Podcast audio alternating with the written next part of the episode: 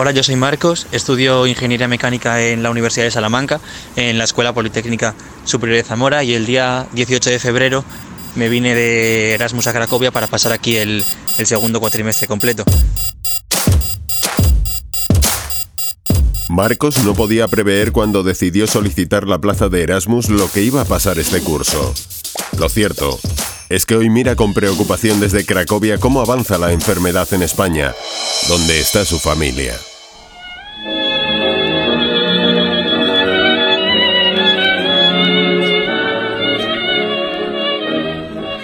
Gabriela, una ecuatoriana afincada desde hace algunos años en Argentina, también sigue con interés las noticias relativas a la pandemia en su país.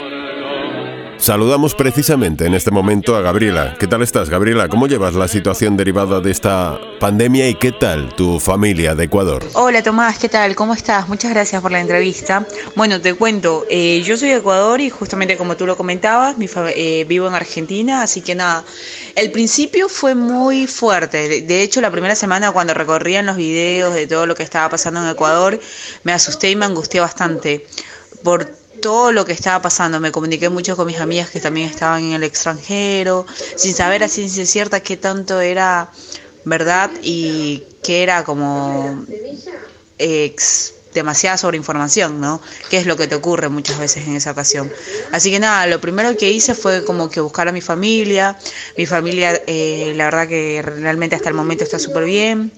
Eh, así que nada, como que eso me pasó la primera semana, después traté de calmarme un poco realmente y vivir tranquila, como que buscar esa tranquilidad que mi familia dentro de todo está bien, mi hermana es doctora, así que eso también como que me, me pegó un poco, pero bueno, nada, eh, las primeras semanas la verdad que me costó muchísimo, muchísimo como estar entre qué está pasando en Ecuador, los videos, que gente de Argentina mismo te consultaba, y tu familia, entonces como que te abrumaba la situación viviendo yo mismo en la cuarentena, ¿no? ¿Cómo se vive, Gabriela, esta situación estando pendiente de la evolución de la enfermedad en dos países? Mira, lo mismo, esas dos semanas fueron las más difíciles para mí, viendo todo lo que estaba pasando en Ecuador, después ya como que me tranquilicé un poco, comencé a meditar, eso fue creo que fundamental en mi vida, comencé a meditar, a hacer ejercicios y como que a tranquilizarme y a estar como que mente positiva.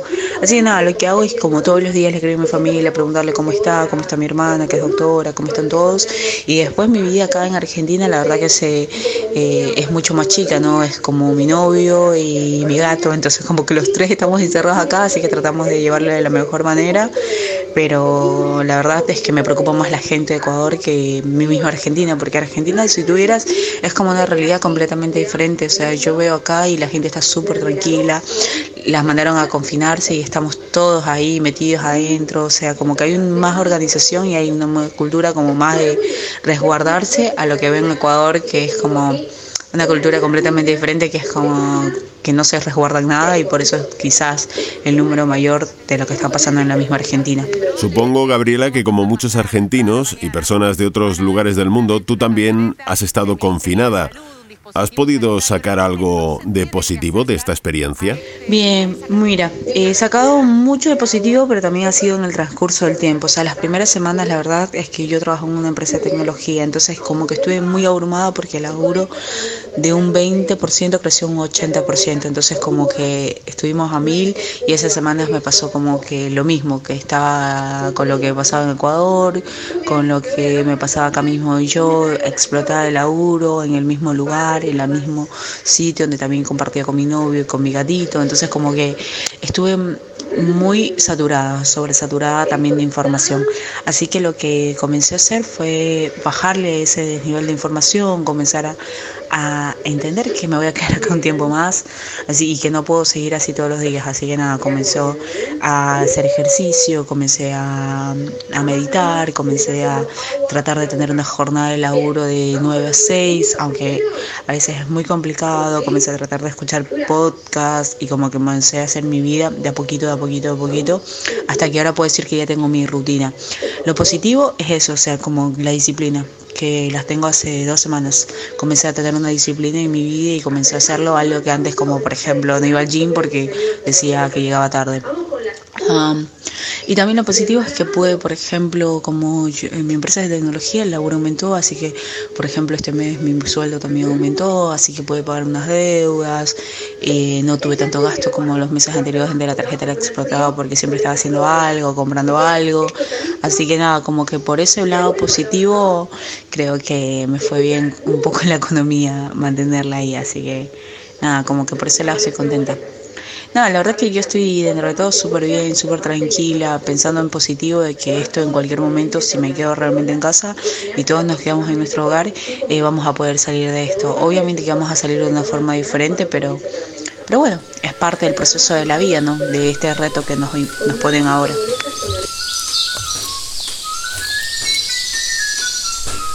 Desde Francia, Bernard mira a la comarca de Aliste un territorio español que hace frontera con Portugal.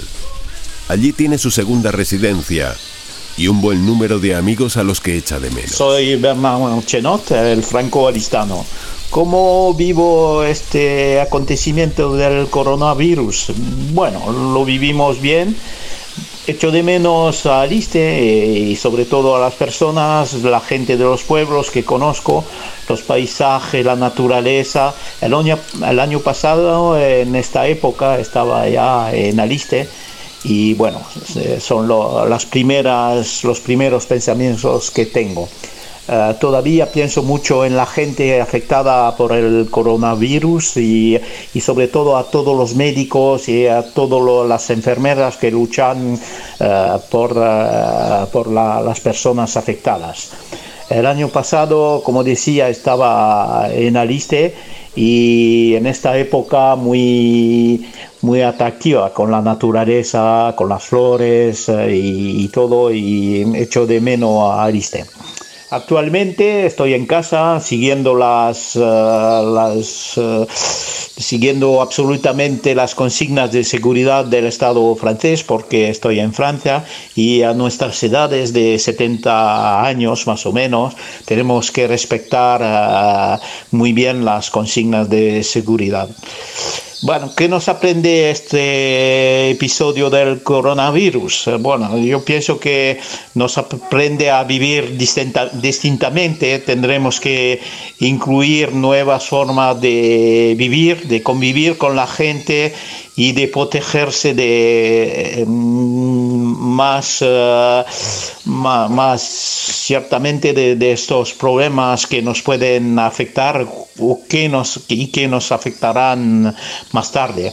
Tenemos que cuidar la naturaleza también, yo pienso y los gobiernos tendrán también que, memorizar este acontecimiento y favorecer el abastecimiento de mascarillas, de guantes, eh, todo esto fabricado por empresas locales y, sobre todo tendremos que favorecer el comercio local todos los pequeños comercios y ayudarles eh, en, sobrevivir y, hacer un poco de negocio con nosotros y favorecer todos estos pequeños negocios. Bueno, así lo vivo desde Francia. Lo que importa para mí ahora es pasar este episodio y, volver a, a, venir a veros en Aliste. Un saludo a todos por esta zona muy bonita de España.